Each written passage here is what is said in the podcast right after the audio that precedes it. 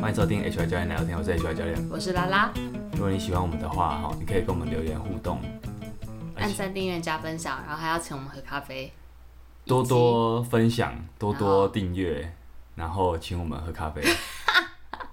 我很需在要咖啡这我样。在我在那郑重个宣布，不是我在重新解读你刚刚那句话的意思。那我我意思就是重点都会放在后面，就要喝咖啡。好，那今天我们要聊一本书，在聊那本书之前，先要问你一件事：好，我们身里面有很多系统嘛，对不对？对，体内的一些系统嘛，有个系统啊，它不是心血管，可是它会循环，它也不像免疫细胞一样可以抵挡入侵者，可是它有排毒过滤的功能。你知道是什么吗？系统，对啊，呼吸系统，呼吸好像不算是一个系统，有选择题 吗？没有。那我不知道有什么系统。好，淋巴啦，哦，淋巴。淋巴，其实这个今天小知识单元啊，应该对一些有一些医学啊、生物背景的朋友来说，应该并不困难，而且甚至觉得这基本常识。但这种基本常识不就各领域的基本常识，就是我们所缺乏的小知识嘛？好像可以这么说。对啊，好，那所以，因为我觉得淋巴很常听到啊，可到底淋巴是什么？你有没有想过这个问题？淋巴是什么？就是对啊，你有没有会好奇说诶这东西到底是什么？我好像知道，但是我有点难叙述。啊、在好久好久以前的节目有一集在讲睡觉吧，好像是认真的你有没有好好休息那一集，嘿，有讲到一个小知识，就是说有个东西叫胶淋巴，胶淋巴，胶淋巴就是在你睡觉的时候它可以排毒用的，哪就个是胶？胶水的胶，哦，就是在你睡觉的时候它是可以清除很多很多身体内的废物。嗯，然后也可以除掉一些负面情绪。我记得那时候有讲到淋巴这个东西，等于说前面来科普一下淋巴系科统。普淋巴，好，你知道淋巴的组成啊，有几个东西啊？最基本上来说，就是它是一个循环的网路，所以它不太比较不像是说固定一个器官这样。嗯，对，那。里面的这个网络，它最重要的就是像淋巴管，有个东西叫淋巴管，它就像血管一样，是一个通道，就是淋巴系统的通道。好，那在这个淋巴管里面会有很多东西在里面运流动运送，对，嘿比如说淋巴液啊、淋巴结。好，那还有一个东西就是淋巴结，淋巴结它就是过滤站，就像我们身体里面有很多很多的过滤站，它会过滤穿梭在这个系统中的淋巴液。那淋巴在液在这个淋巴结里面的淋巴细胞，它也会参与免疫免疫功能的反应，这嗯样子。那在淋巴系统里面还有一些是身体的器官，比如说胸腺、胸腔的那个东西叫胸腺，嘿，还有扁桃体、扁桃腺，大家知道吧？知那道个发那个感冒发炎的那个东西，会打开嘴巴检查那个东西，还有一个东西叫脾脏，脾脏，哎那这几个东西都跟淋巴系统蛮有关联的。哼，这个系统其实是遍布我们全身的。那我们可以来讲讲看，说哪个哪些地方的淋巴系统啊，淋巴细胞是最多的，有几个热点热区啊，其中一个是腋腋下。下，哎、你怎么知道？这我知道，那你要不要再讲讲看？ 没有了，没了吗？ 那你怎么知道是腋下？好像有看过，好好好，你刚抓的时间很好，好，再来还有锁骨，锁骨其实就是那叫什么颈部啦，就是颈部周围、锁骨下周围，嗯，对，这边也是大量的有淋巴系统的哦东西，还有属膝部、腹部深层，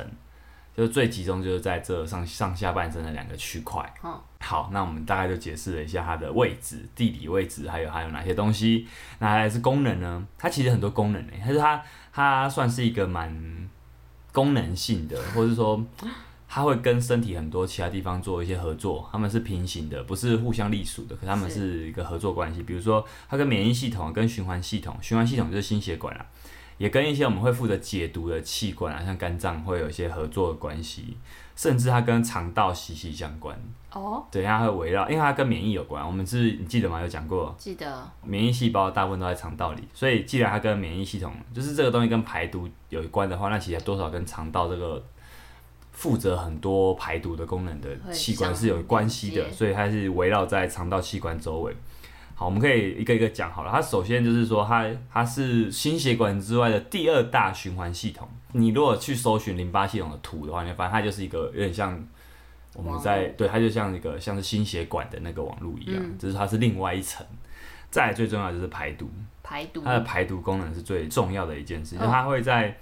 怎么讲？就是我们刚刚讲它淋巴结啊，淋巴结是淋巴系统里面一个很重要的单位，它是一个过滤站，所以你可以这样想哦，淋巴系统可以把我们体内每一个细胞所产生的废物排出。那这样的话，这个整个系统其实它就是一个冲水马桶，而且它是会自动冲水，就是它侦测到一些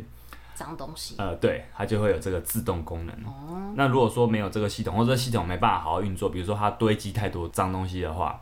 那就变成说你会积存太多废物，这些废物都没有被处理掉，身体就会生病。那跟淋巴相关的病症有哪些？跟淋巴相，它就不是直接的啦，就是你说淋巴癌是可能是最直接的，哦大家可能都比较主听要过的的。但如果说它卡住的话，当然就是会有很多身体会会有一些其他问题啊，比如说嗯感冒啊，或者肠胃嗯都会出状况。对， OK，那它那个排毒是怎么发生？我们来讲讲看哈、它就是说你整个透过淋巴管啊，淋巴管它是一个管线嘛，那淋巴结会从组织运送到心脏，那淋巴结里面会有淋巴液体，淋巴液会在里面进行过滤，那它就会等于说它就是在这个液体过滤完之后，它的废物，它的里面的废物就会除掉，这个干净的这个液体就会再重新进入心血管的循环系统，那你会废进入物去哪了？主要的心血管循环系统去哪，就直接透过这个系统被排除掉了。排除掉是指排出体内还是消啊化掉？比如说没有尿，尿，比如它它会排出一种废物叫尿素，嘿那尿素可能就透过、呃、排泄会有排除。它排出的废物，我们就来讲它排出的废物有哪些好了。最重要就是刚刚讲一个尿尿嗯素，，二氧化碳也是一个。那二氧化碳其实会透过呼吸，可是它排如掉果漫步在身体全身，它要怎么从淋巴结把废物带到呼吸？你是说它怎么样？它的废物怎么去运输？它就是管线啊，所以它就一直它就一直传递啊。你就想象它就是一个可是你不管是说线，它在一个站里面过滤吗？废物还是会透过这个管线排掉啦。哦，就等于对说啊两，个，嗯它不会从那边不会凭空消失啊，对啊它它会遵守那个所以它可能是双线道，对不对？对对对对， OK 可以，应该是 吧。好，如果不我讲错的话，可以再跟我说一下。好还有一个东西很重要是乳酸，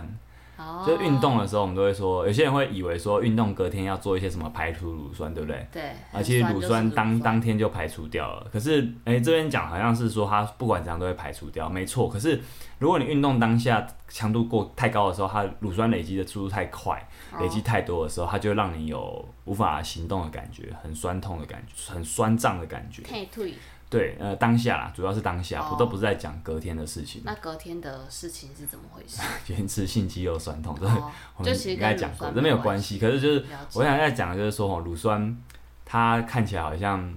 没有问题，没有坏处，对不对？这样对我们这样讲它没有坏处，可是实际上就当下，如果你的乳酸这个废代谢废物排除的能力不够好的话，你在运动场上的耐力就会比较差。嗯哼，对，所以它的排除能力还是很重要。那所以你的乳酸跟二氧化碳、尿素这些废物的排除，其实跟都跟淋巴有关。其实也跟我们今天要讲的一本这本书，就是呼吸的主题有关。嗯，因为呼吸这件事情做得好的话，你的身体的那个扩张会比较稳定。嗯，那淋巴的运作，淋巴系统运作才会比较好。理解。对，那这个系统还有另外功能啊，其他功能就比如说像是它也会吸收一些营养，像脂肪、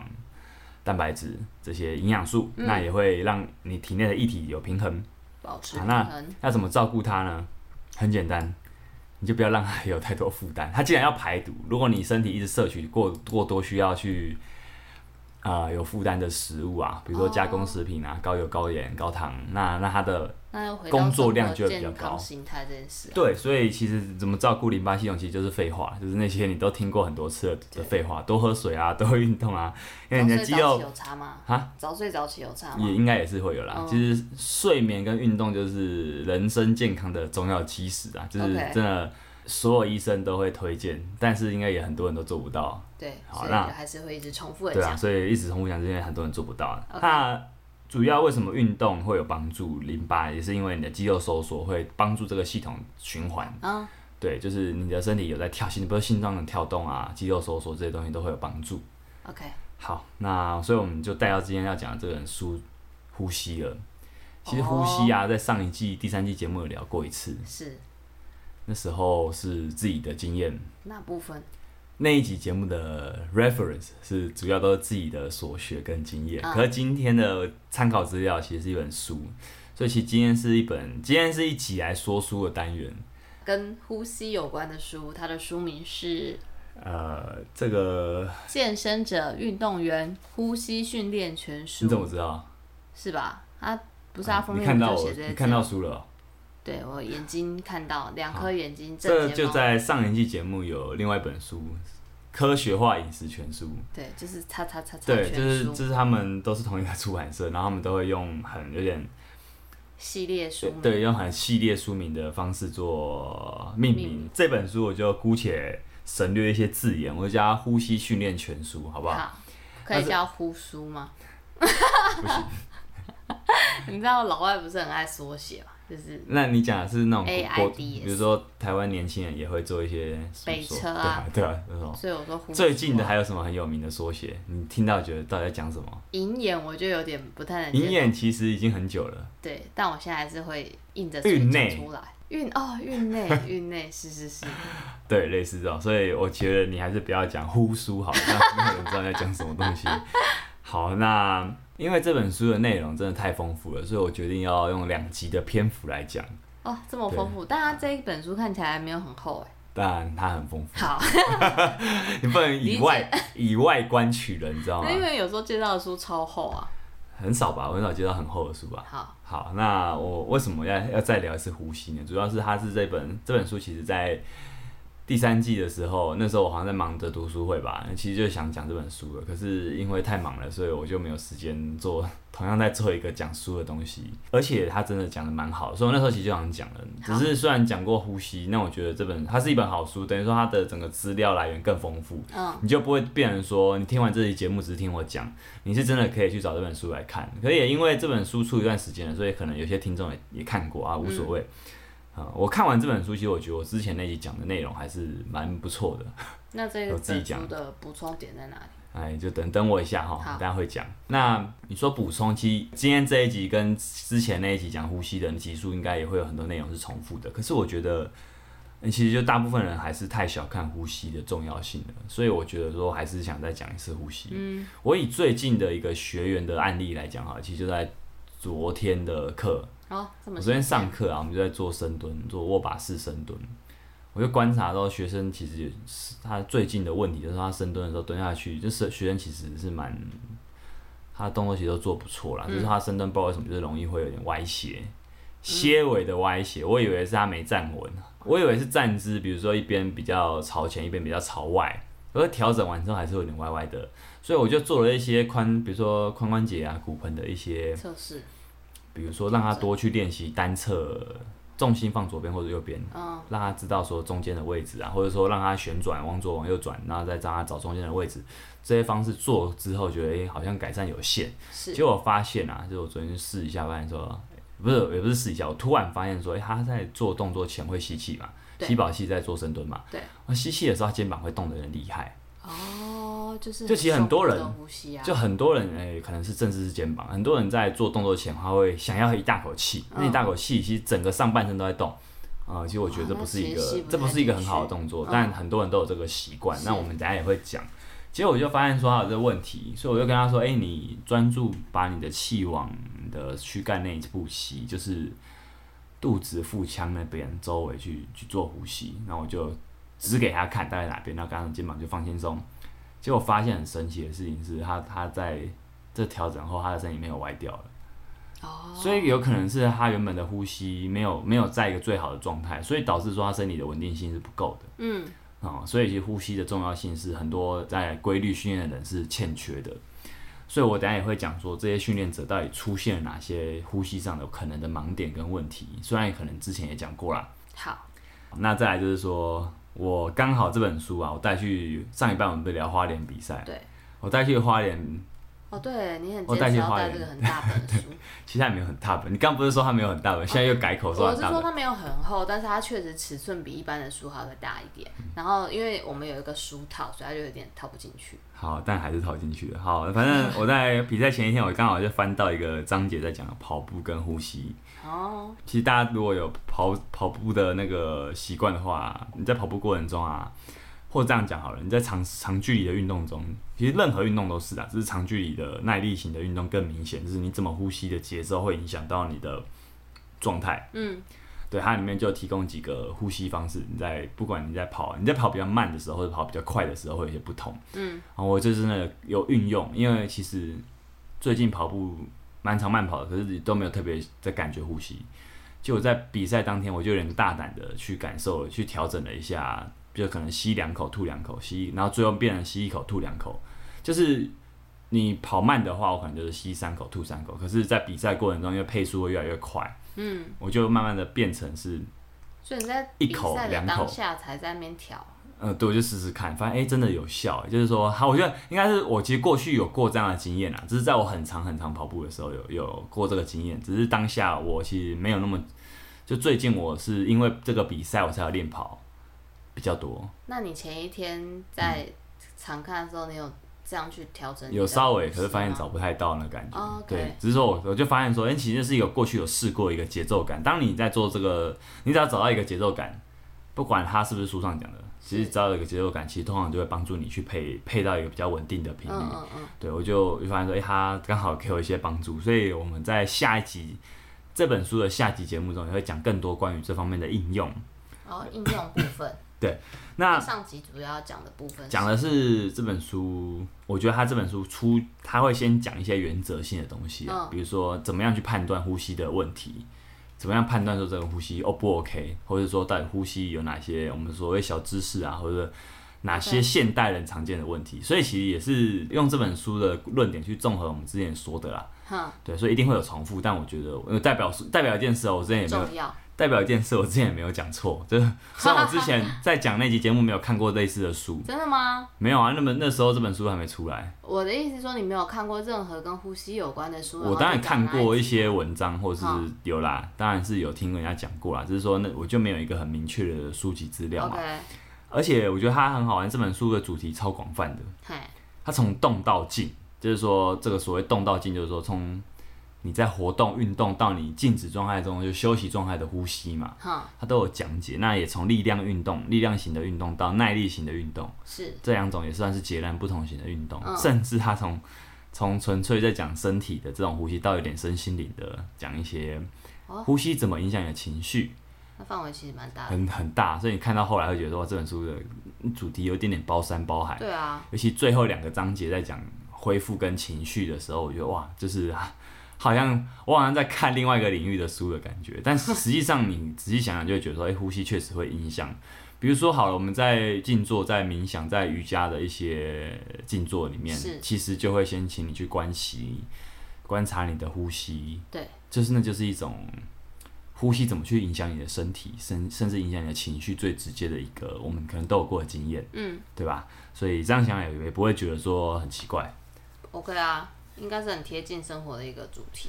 那我们这本书怎么看现代人的呼吸问题呢？它会有几个论点，我就说明一下。我觉得其实我想，我们还是一样，我想去回答，就是说，呃，呼吸对于正常的人类来说，会觉得这有什么好讲的？因为很，我觉得很多人还是不太知道呼吸到底有什么问题。嗯，呃听说啦，就这几年的健身教练的产业里面，教呼吸的那个研习是显学。哦，是哦，听说了，可是因为我不本人不是一个很常去上研习课的是人，所以我不知道。只是我听说哦，原来这是近年显学，但我想，因为大部分民众可能还是不那么了解，所以我觉得还是要从一个问要有问题意识嘛。对，就是说你要为什么要讲呼吸？那到底是一般人的呼吸出了什么问题？我记得上一集节目我也是从这这这个部分开始讲的。我还是要从这个部分开始讲，那就透过这本书的案例啦。他说，第一个，它这是一种文明病嘛，比如说、嗯你活动量开始变低了，然后你长期会处在一个慢性压力之中，就是现代人的状况。那在就是我们的生活形态啊，开始出现很多科技产品之后，我们的习惯的姿势，我们工作的方式都是坐着办公，它会影响到我们过往我们呼吸的，就不用讲说你坐久了，你的臀部会不会出力啊？你的你的髋你的什么腰会容易腰酸背痛，这就不用讲了。它甚至会影响到你呼吸的我们所谓原厂设定。嗯，那那这个原厂设定等等，我也会再再讲到底原厂设定是什么。简单讲就是我们开始不会用我们的横膈膜，横膈横膈膜，膜在身体的胸腹之间，对，对，那开始变成很大量的肩膀，嗯肩膀式的呼吸，胸式的呼吸，就是以这个为主。好，那还跟一些东西有关，就是说为什么它是一个文明病，就是说我们的社会啊，有一些审美，这个审美影响到了一边人，就是说你可能会觉得说我我不会被这个社会人影响，可是很多时候你可能默默的被影响，比如说缩小腹，或是那种因为缩小腹就是很多人拍照会不希望自己肚子看起来很大嘛，哦所以会是会缩。那或者说你常常看到的人都是小腹很小的照片，那种网美会修图，对，其实都大部分都是修图啦，或者是那他你推推推，对，或者是他腰身啊，很很很很夸张的腰身啊，那其实那很多都是修来的。那你看久，你就会觉得说，哎、我觉得他长这样。你在照镜子，尤其很多年纪的，不管是男生还是女生啊，可能看到这种，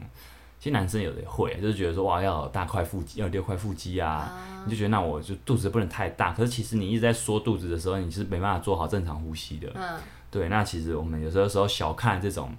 有点审美上去影响到我们的身体的习惯。嗯，我们我们顺着刚刚讲的呼吸的原厂设定好了，呼吸的原厂设定就是用横膈膜嘛。这本书有一个很有趣的论点是说，很多小朋友在五岁前后的呼吸方式截然不同。我是没有发现这件事啊，但是他嗯所以他是这样发生讲了。什么事？对，五岁这个分界点是为什么？就是说，在五岁这个年纪的小朋友开始常常坐着，他们开始减少在地上爬行的时间了，为什么？然后开始模仿父母的姿势。哎，就是哦小朋友的成成长过程啊，你不会一直爬着吧？对吧？你开始五岁大概是什么年纪啊？幼稚园吗？幼稚园啊，对啦，有可中能，班，对对，有可能就是说你开始进入到一上学个了社会化第一步社会化的过程，嗯，你进入到学校当然是第这一种步环啦境，因为现在都会送托托儿，然后所以在哦，在对五岁所以前应就该已经三送。四岁就 OK 已经 OK 进好去，但反正就是越来越密集啊，而他可且能已经要上一些课程，对然后坐着吸收。对对对嗯对，那可能就会发现说，尤其可能会模仿姿势，这也是蛮厉害的，哦就是发现说他可能在五岁之后小朋友横膈呼吸能力越来越差，可其实我们本来应该就具备横膈呼吸的能力，嗯，哦，或者是换一个句话说，就是环状呼吸的能力，环状呼吸，甚至在这个文明病之中出现一种矛盾式呼吸，我其实之前也在有矛盾学生身上看过，就是我之前有一位学生有看过这个状况，就说我们说吸气的时候，其实会胸腹会扩张嘛，这就其实就是横膈膜的功能啊。对啊，吐气的时候它会扩张完之后，它会放，它会缩小，就像一颗气球一样。是可是这种矛盾式呼吸，就是他吸气的时候胸部是会扩张，没错，可是他腹部会缩小，等于说他胸腹是分离的。哎，你没看过吗？我有看过。我不太常观察别人的呼吸，啊然后我对嗯现在试着做，我觉得很反我的直觉很难做。啊，所以它为什么叫矛盾式？就其实还蛮好理，对啊蛮、好想的，就是它真的是一个有点违背违背自然的一个呼 吸但我方现式在。觉得我所以的通常胸部很很很各做各的对事对，就是那个那个分离，其实就会导致呼吸的问题啊、嗯那当然就不用说你的核心啊，你的你会等于说呼吸是一个基础啦，它牵一发动全身，那会影响到更多东西。嗯，还有就是说，我们现代人常常会被说要深呼吸，比如说。啊、上台报告前做深呼吸好，那很多人讲深呼吸的时候，他都会怎么讲？往上提，对，还往哦上提，你发现问题了吗？只是不是那么的这个正指确示其实是错的。对，你往上提，不就促进了监视的呼其实应吸？该是往四十五度角所斜下，以，对你讲到重点了，你发现重点。所以，呼吸训练全书里面，其实它贯穿全书有一个有讲，很常讲到两个词，就是水平式呼吸跟垂直式呼吸。嗯，这两个词应该不会太难懂吧？ OK 应该啊不，会哈。好，垂直式呼吸其实就是我们刚刚讲的那种深呼吸的错误指令，会让你用垂直式的呼吸，所以你可呼是吸的垂时直候也可以往下啊，它的垂直是只它有哎就是往上上往下，这就是一个你只用到肩膀，你会用到很少腹腔跟横膈，所以他比较需呃认为说好的呼吸模式应该是水平式的，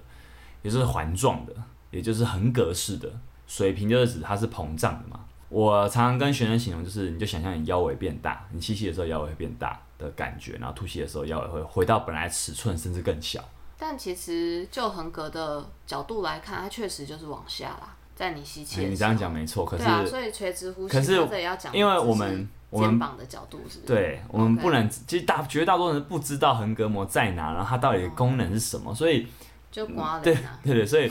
诶、瓜脸没错啦，但就是一般人不知道，所以我们就用一个身体外在的样子去讲，也就是这本书用一个身体外在的样子去讲水平跟垂直式的嗯哼，呼吸是什么。对，所以呃，这个让人误会的深呼吸的的指令，其实很多时候会让人肩膀开始呼吸太多，开始嗯变成垂直式呼吸。还有一个，我觉得现代人的呼吸问题是这本书可能没讲，可是我真的是我发现的。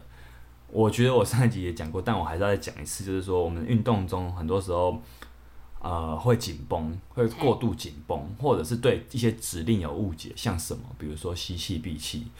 呃，这是我们交友系统很常讲，怪兽训练的交友系统很常讲的一个词。可是我觉得啦，就很多人在听到吸气闭气的时候，其实他是很用力的闭气，所以。呃，我其实之前就看过有些学生，他从空杠开始，甚至他躺在地板上练呼吸开始，他在做我们所谓吸气闭气的的时候，他就开始他就开始脸部开始用力了。啊，确可能实因为听到闭气吧，所以就觉得要很用力。可是如果你连在地板上没有重量都那么用力的话，那那你身上有重量的时候，那是很可怕，那你根本就是没办法正常的使用呼吸这个功能的。就是我觉得有些力量训练的呃入门者，或甚至他已经不算入门者了，他从空杠开始，他从在地上开始就在绷紧身体，其实这种绷久它是有问题的。所以其实呼吸不是透过绷紧而来的，哈，对，虽然我们要讲，就是我们在下一集会讲说呼运动中的呼吸跟自然状态中的呼吸本来就不一样，就是你在自然状态中你不会那么用力的做，我们产生腹内压，不需要那么用力，可是，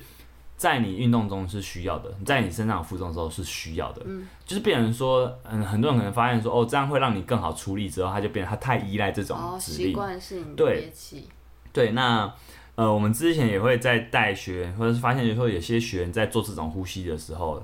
他只要躺着让肚子想要出力做一些动作的时候，他会有个状况是，他的张力会出现在头部，他会觉得脸头部的哪里？就是脸吗部会，就是会觉得整个头部很紧绷。对，那这这个我会觉得说，如果今天当你在做这种运动中的一些呼吸练习的时候，动作训练的时候，呼吸完之后，你张力出现在头部啊、肩膀啊、颈部，其实这都是警，这都是一个警示，就更是告诉你说，你可能，我觉得它警示是说，你本来的身体还有一些状况，你嗯可能没办法直接这样子练，你可能要换种方式练。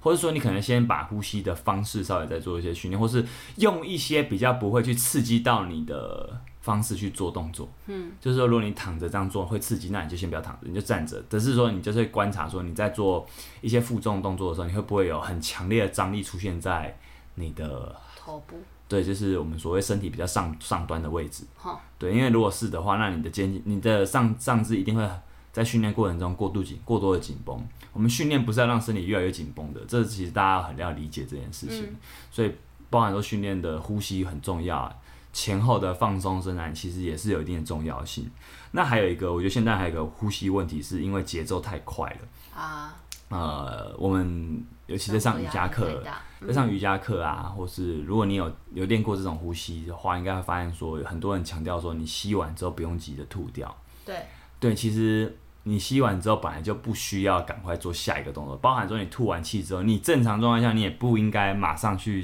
吸气好像你没气了，要赶快去吸下一口。其实正常来说，吸气的吐气之间都会有一个间隔，嗯，它就是一个你没有在吸也没有在吐的状态。那这个状态，如果你会游泳的话，你应该更好理解。对，就是你在水里面你是不能一直换气的，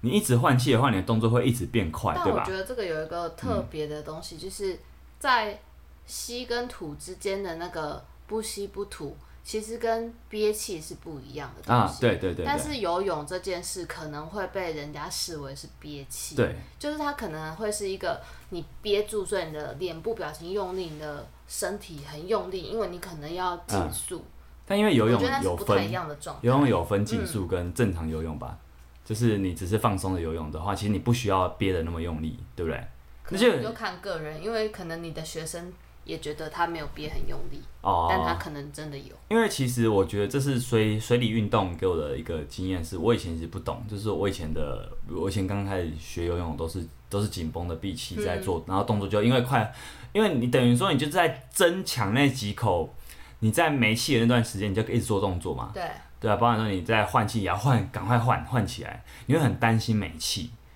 我就觉得说，这跟我后来潜水，我会很有时候时候会担心没气，就是那是一个很相似的身体经验。就是，可我在越来我在越来越近期的潜水经验，我发现说，或是说啊，我开始有时候游泳会发现说，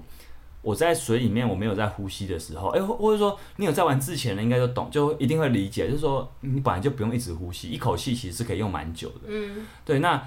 你在水肺潜水的时候，之前有讲，你如果动作要轻松省气的话，你就是要放松。那没有一直在呼吸，你一直动作，你就一直呼吸。那有点像是我我以前对游泳的理解，就是我一直一直做，一直做划手跟踢水，那就导致我一直需要换气，然后我在水里会恐惧那种没气的感觉。对对，那我觉得这虽然一个在陆地上，一个在水上，可是等于说水里的经验其实可以可以给我们借鉴，是因为你在水里面你本来就不能自由的呼吸，嗯，你就算呼吸，你一定也要换气。而且我觉得，就像你刚刚讲的水费这件事，它其实就可以印证，就是它在不用吸气、不用吐气的这个中间的空白。因为对你如果使用憋气去处理它，你只会让自己更喘，然后去吸更多的气。对对对对对，没所以错。它它确实就蛮像你刚刚所讲的，就是我吸完一口气，然后我就停在那里，但是我的。脸部跟我的身体是比较放松的状态，嗯我吐完之后的那一口气，我一样可以维持在这个状态。所以我会觉得这个一个在靠地陆地上，一个在水里。我们在陆地上的时候，其实你你会很少会感觉到说这种不吸不吐，因为有什么空气好又不需要匮乏对，因为空气不匮乏。对啊可，是在海底的时候会放大这个情境，所以当你没有具备这个不吸不吐也很自在的能力的时候，你就会出现很多问那题。我觉得那可能还有一个情境，就是你把自己放到很臭的地方，例如说垃圾场，嗯或者是流完汗的更衣室，啊，你就是说你很臭，可是你国吸一中口班气级，对你吸一口气之后，你就要要让自己放轻松，因为你要是像刚刚一样憋气憋得太用力之后，你吐完气你就 想要再多吸好几口哦可臭气。在那种环境就是有点紧绷， 好像不太适用。 我觉得你的方法好像不太适用。好，那好，我们再分享几个呼吸小知识。这本书可能有讲，可能没讲，但反正就是总和我的经验，我去我去整理这本书。第一个就是我们讲一些解剖的位置，好，就是也可能有些人不知道。有两块最重要的区块啦，就是以肌肉来说，就第一个就是横膈膜，是我们刚刚讲过，它在胸腹之间，它的形状就像一个碗弓倒过来放，就是盖着东西的碗的样子，什么？盖着碗盖着盖着东西的样子，哦哦或者是说伞，一个降落伞，也有人说像水母。之前前节目也聊过，那你其实可以找找看那个，我记得之前是用一个 app，它是一个解剖城市，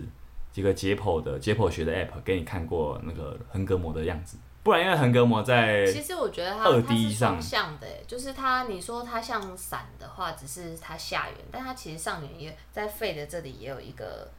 正着正我我正正放射记得的没嘛，错，我们好像上次也对不讨论对过这件然后事它情。这中间就是一些组织啊，对，但但但总之它会动啊，所以说它在有一个动作中，它会变成像伞的样子，没错是。啊，OK，对对对对，反正大家大概知道就好。那还有另外一个地方叫骨盆底，啊，骨这盆诶底其实肌你，之前讲过，对，其实讲过，还是要讲一次啊。那骨盆底肌，我觉得《呼吸训练全书》用了一个很有趣的形容，叫它是它是你的脚踏车坐垫。我觉得这形容很传神，就是说，如果你不知道骨盆底肌在在哪的话，你骑过脚踏车，那你大概哦，就是脚踏车坐垫那周围的位置。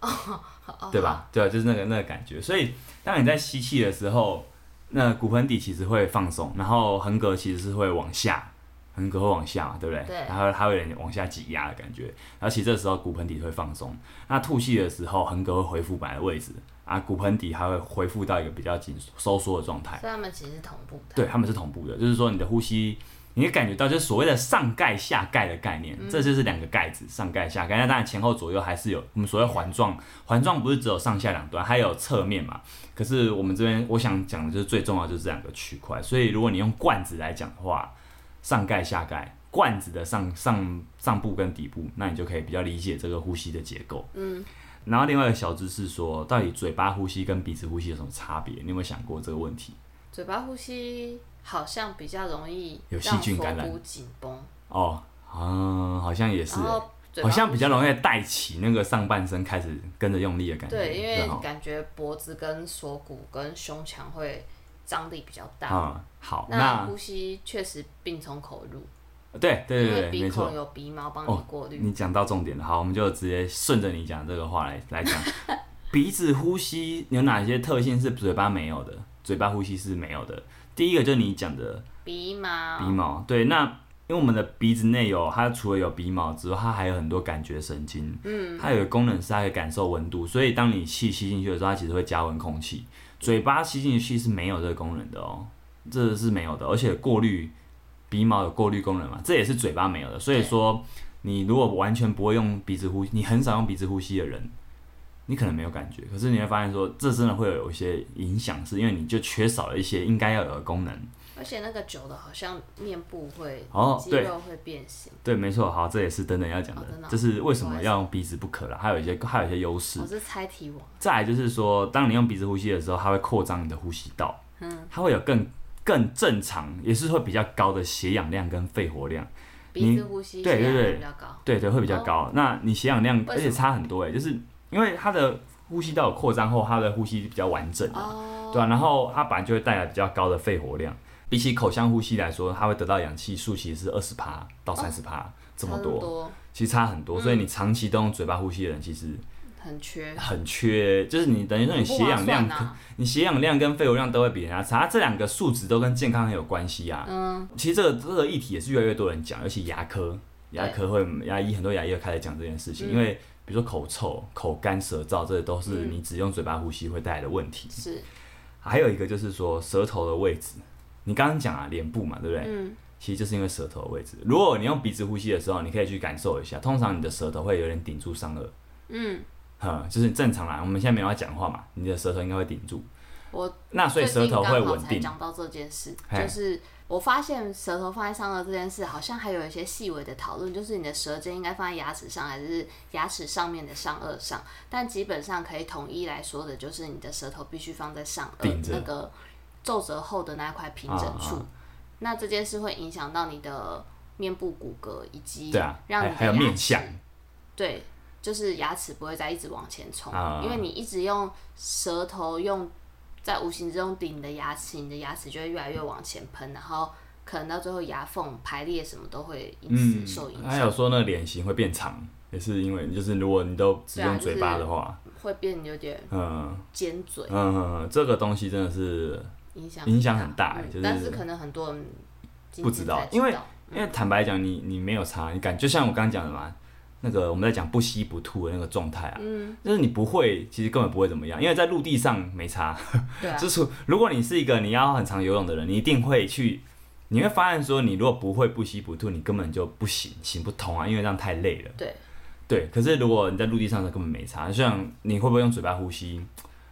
在陆地上还是没哎、你会不会用鼻子呼吸啊？就好像也没差，对对吧啊、呃虽然说在水里面是用嘴巴呼吸，没错，真的耶，在水里面是是啊换气是用嘴巴。对，所以我我跟你讲都，是用嘴巴啊，对，不管你是水肺还是你要你起在来水换里气就的时候是，用嘴巴，因不能为你用鼻鼻子子会呛到，对呃，这也是为什么我一开始学那个什么水肺的时候开始很惊很惊慌，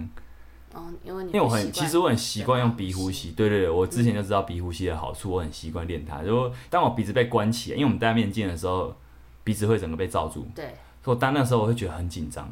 透过我这个经验，我再带到现在，我要讲就是说，鼻呼吸比较好，没错，但不代表你应该只能用鼻子，应该要可以变换。对，你应啊应该该能够变换。有这两项能力。对对对，所以像我刚刚讲的经验，就是说，当我很习惯鼻呼吸的时候，诶，有一天我突然，因为我学了一个运动，它需要在海里面嘴呼吸，它需要用嘴呼吸的时候，去咬气瓶、咬二级头去呼吸的时候，我发现说，诶，好紧绷哦，我身体很不啊自在。就一开始啊，我现在已经在讲的是最早，现在后来已经不会了。习惯了，因为这本书《呼吸训练学术》也有讲到，就是你是一个习惯用鼻呼吸的人，其实你偶尔应该要去试试看嘴呼吸的感觉，嗯哼对不对？如如果你嘴呼吸，但也他也是想要吸到他想要的那种状态的话，那是最好的。好，那还有一个也是关于呼吸的小知识，就是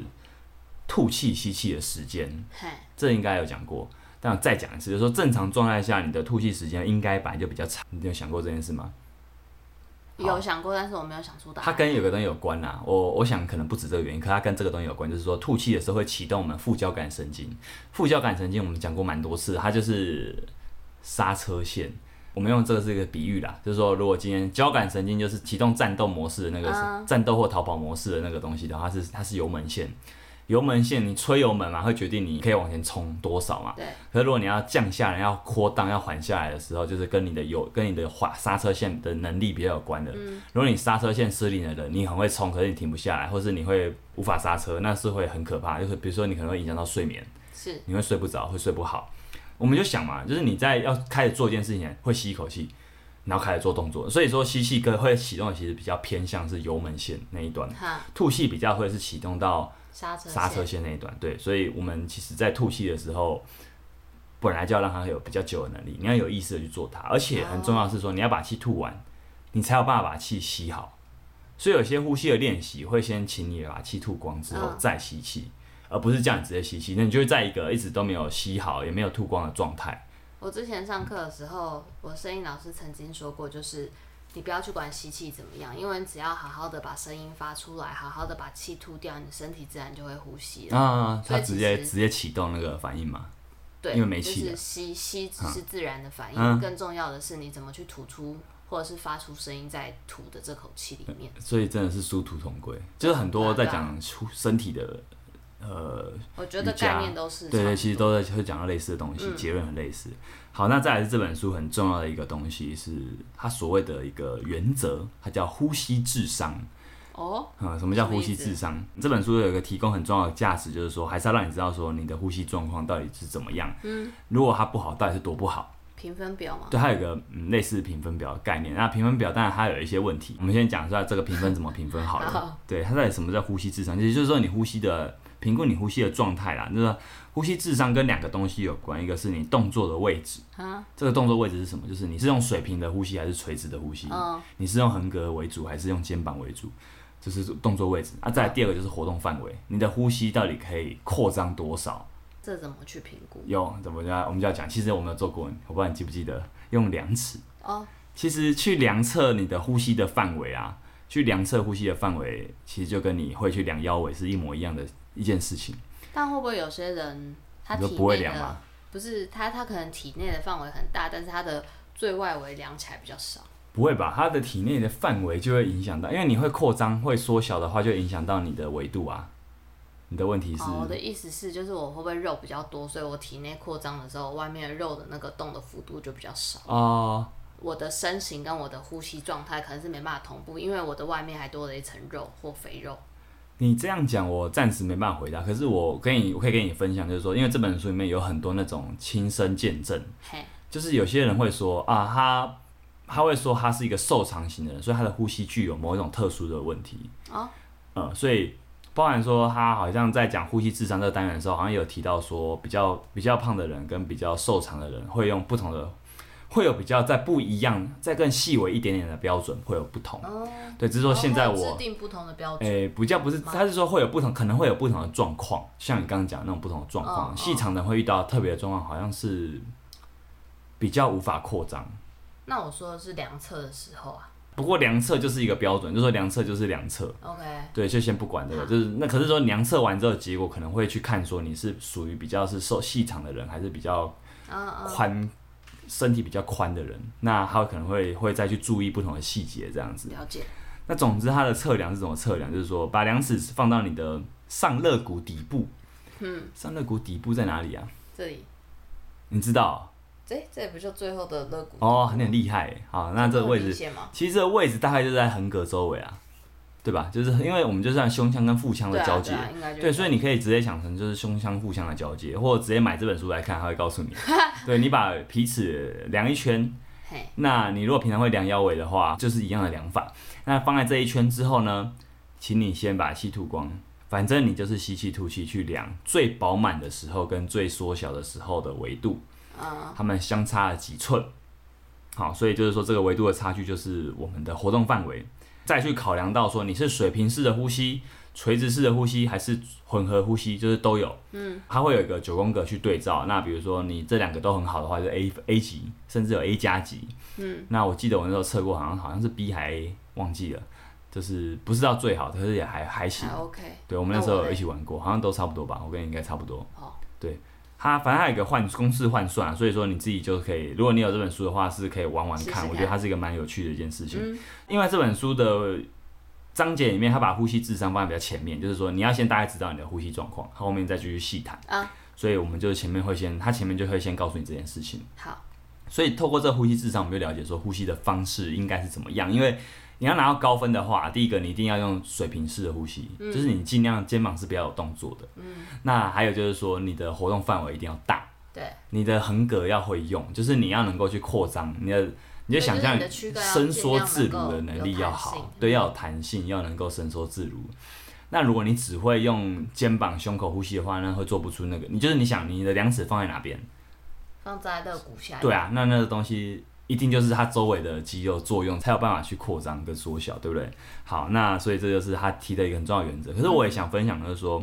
你不要让这个东西变成这种评量，就是说好像你没有达到，因为有些人会去硬去盯，说好我好像差一点，我要把它盯。我在那时候在测的时候，其实也有这个状况，就是说我想要把它再撑更大。可是你要想，你平常可能不是这样呼吸的，所以你用了一个你平常不会呼吸的方式去呼吸，那你就为了测量而测量，就没变就失去它的意义了，因为这不是你平常会呼吸的样子，你就就为了其实你就带健康检查要减肥啊是一样的，呃，好像不是这么说，健康减为了健康检查减肥，好像也是件好事，这是是一个好的动机啊。哦是啦，可是就为了好成绩啊，这是可是它就是动机啊，好对我觉得他好像不能这样讲好。对，我那时候在测的时候有这个感觉，就是你好像不能为了说这个，因为为了这个测验你就换一个呼吸方式，你还是用本来的呼吸方式。对，那再来就是说，呃，如果你成绩不好的话，没有关系，因为。我觉得就包含说这本书怎么谈训练呼吸，其实一切都是要从觉察开始。对啊，发现你就可以真的再去练习啊，对啊，你真的先去知道说自己是怎样呼吸的，才我觉得这是最重要的一步。所以不要因为它是一个平量，你就觉得说，哎、他他否定了你这个人。我很烂之后就合上书，对啊，所以说其实我觉得不不需要这样，因为而且在你在用新的方式训练的时候，其实你会觉得有点不安全感，会觉得吸不满气，然很后正常。因为他这本书有提到很多案例是说，很多人会想好好奇问说，我照你这本书的方式去练了，结果我会觉得我吸不到气，我会觉得我吸不满，这很正常吗？哎、这很正常，因为就是你换一个呼吸方式，就没那么习惯，对，可是你习惯后，它是可以效率更好的。嗯，对你只是没试过更好的方式，然后你会觉得说你本来那样就够好了，可实际上是你习惯了这个新方式之后，它是最好的。嗯，对。那我们最后最后啦，就是说我们再聊一下呼吸的训练，怎么训练呢？就基础来说，如果你今天听完这集，你想做一些训练，你可以做什么？就是第一个就是要训练你的呼吸肌群啊。我们如果要训练呼吸肌群的话，就是横膈跟骨盆底的感觉，其实可以透过我们刚刚讲的东西去试试看。就是那你今天就是在一个比较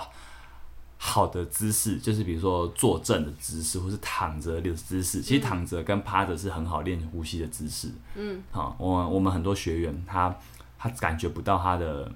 那个腹腔的时候，我们都会请他坐着或哎、躺着或趴着。嗯，坐着的话就真的要坐正，对会比较好。那这个肌群就是要去训练到说，你对横膈，比如说他吸气的时候，他是不是真的有一个往下沉的感觉？你到底或者说你摸一下你的下颚、上颚周、上颚底部横膈那个位置，你到底可以感觉到有东西在扩在动。其实横膈是很深层的，可是你应该可以感觉到有东西在动。身体是会动的，那就是我们对身体的觉察，还有骨盆底。刚刚有讲过，就是你吸气的时候，它应该是会往下沉，骨盆底应该是会往下放松的。它吐气的时候，它才会有点往回收缩。对，所以这个东西你其实可以在呼吸的时候去感觉到，在一个坐正的位置，尤其骨盆底在坐正的时候呢，我们在瑜伽课做瑜伽砖会有一个坐骨往下坐的那个感觉，其实那个位置是很好感觉到骨盆底的。那再来就是说，还有哪些方式可以训练呼吸？我觉得除了觉察是重要第一步之外，还有一个就是，呃，如果你还不会环状呼吸，就是你的横膈还有点弱的时候，其实先去练腹式呼吸是好的方式。差在哪？欸，腹式呼吸不是一个完整的呼吸方式，就是腹式呼吸，它只强调就是说你先让腹部有感觉。对。对，可是其实呼吸不只是腹部吧？对不对？刚刚讲过，就是比如说背后，我们是环状的，是一整圈的，所以你的背后、哦你的 OK 侧腹、你甚至横膈、横膈的位置其实不是完全的腹部吧？对不对？对对，哎可是如果我们只讲腹式呼吸的话，其实很多人会只锁定到肚子，就没了。我以为是就重没了心的转移而已，但你这样讲，我觉得也有道理，对，有道理吧？就是他就不是很多人就只锁定肚子就没了确，那这样其实是还可以哎更多，对，我觉得他我们我们以前会觉得说这样不是这样不不对，它不是最好的解决方案。可是啊，不要想，我们可能会用自己的身体去当标准，我们已经都会了最完整的呼吸了，然后去说这样不行。可是实际上很多人是连第一步都做不到。对，它可以那是一个渐进式对的对过对，程没错，它是渐进式，所以你应该先让一些感觉不到横膈的人先去找感觉肚子对腹式呼吸的感觉，我觉得这也是这本书提的一个很重、很好的一个观念，就是从不用一开始就要做到最好，你要先从你做得到的地方开始，慢慢的去练习到你的背部、你的腋下肋骨可以感觉到呼吸。嗯，其实这就是一个所谓的环状呼吸的一个过程。那到底背部怎么去感觉呢？比如说趴着，这个叫鳄鱼式呼吸，就是你趴着的时候，其实你肚子的起伏会很明显。我自己会觉得说，当你我们趴着的时候，那个呼吸的感觉很像你趴在海上，跟着起伏的感觉。就我自己，我自己蛮常在热身的时候给学生做这个方式。那这本书里面还有提到，就是说，比如说你用一些姿势，有些比较是身体屈曲或是身体挺直的姿势去感觉背部的扩张。比如说我现在这个有点，我手往前伸，然后有点趴下的姿势的时候，我吸气的时候，去感觉气灌到我的背部了。我觉得有这也姿是一个势方也很法嗯适合，就是蹲着，蹲着吗？很像学生时代的哦蹲你着，说那因为个抽烟的蹲姿，哎，不你良的少手年可以蹲扶姿在膝盖哈上，然后你吸气的时候可以感觉到它会整个灌到这个啊膀好像也胱、不错肾脏的地方，就是背后嘛，是背后肾嘛？脏，我觉得是更下肾缘，脏在哪边？肾脏在这里啊，就是常常会被哎，偷走的那个 肾脏，对，查理会偷走的肾脏，在背后。整大片都是背 啊，就怎么讲啊，就这里嘛，哦，那蛮后面的，对啊，就是很很 下就是方跟我说背后就 好了，下后方。下后背。好，哦，对，好，我觉得这那动作是很好感受那到，你觉得，呃，很好感觉到呼可以背后呼送吸，到下面的它的膨胀的感觉，因为像你刚刚讲的那个趴着，我就会想说，如果我没有办法摸到我的身体的话，我怎么知道它在起伏？啊嗯，趴着你也是可以摸，比哪如说里？手背在腰上，哦，那也是可以那哦蹲着不就好了？所以都可以好啊，都是可以，就是没有只有不是说只有一种不因可为我觉得蹲着刚好前面是是可以锁住的，嗯就像你趴着是为了不要让气往前面走这样。啊，所以两种方式大家都可以试试看。好的那那我想问你，腋下肋骨呢，你有没有什么推荐的方式去察觉？一下的骨，我觉得手伸出去的时候，好像是一个可以的方法。手可以推撑在地上，或者撑在墙上，或者是光是然后就我是觉得把手撑伸哦在出墙上去，确实撑在墙上可以哦。对所以手撑，因为撑地可能有点辛苦，撑在墙撑上，地撑有点重，在墙上是一个比较负重比较不是轻每个的人一记忆都个很方好案就是九十。度。对，你的手撑墙，你可以感觉到气往肋骨、气往腋下去其吸。实我觉得撑九十度，或者是整个，就像之前的屁股跟身体撑 L，这样我也觉得很能感觉到腋下啊的伸展。啊、就其实就是手，反正手的延伸很重要。你要先有手对延伸，，你才手会可以能感觉是到。在你的头上，或是在你的胸前。我觉得手举过头又有点困难，对于一些人来说对有啦点困难，嗯所以是手是往前举好像是最最简单但出街是的方举式。过头更能感受到哦，的对啊，对啊，对当然。可是因为举过头的门槛要求的限制有点多是啊啦好，对啊。我觉得光是这几个点都是很好的方式训练方式，嗯那或者是说你可以从瑜伽的训练，因为大部分的瑜伽我觉得都会强调训练，呃，吸强调呼吸的训练，或是你在冥想的过程中，我们有时候会分享冥想这件事情，其实你也可以透过冥，因为冥想的时候其实就像最基础的一件事，就是先去关照你的呼吸，是我自己其实很多时候呼吸透过冥想练的，比如说你吸的时候，你可以感觉到横膈，嗯，可以感觉到骨盆底那个东西，其实在你在完全不动的时候，你可以去专心在这两个地方，或是在感觉到去感觉到你身体是否正在进行一个水平式的环状的扩张，嗯，其实是在你平常可能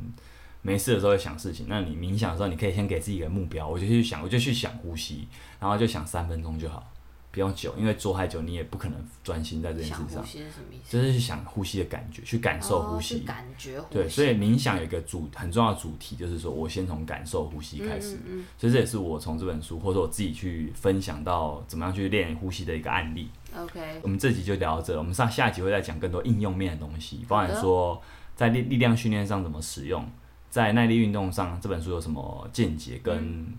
跟呼吸跟恢复之间的关联是什么？因为 OK 其实呼吸是可以促进我们主动的休息跟恢复的。好，那这集就讲到这哈。喜欢我们的话，跟我们多多的留言互动，也可以按赞追踪，最重要分享给你的是朋友。你刚刚最说重什么？要的是要请喝咖啡吧。最重要的是要先讲吗？我其实我我刚才觉就这得么讲嗯其，实我觉得最重要的事情是多多跟我们留言互动，我们才知道你有 在有人在听啊。而且我觉得这件 事情哦很重要的，好所以我先讲是真的觉得我 OK，我蛮 OK 喜欢跟人听到有什么回馈的，就讲一些有的没的是 OK，我可能不会讲什么有的没的，可是我喜欢听到回馈这样。哦，好，但我喜那欢讲有的没的，欢迎来跟我讲有的没的，这有人会跟你讲有的没的吗？有啊，真的吗？还是会有，哦，好，三那不五时，那记得跟我分享。对，会，好，拜拜。拜。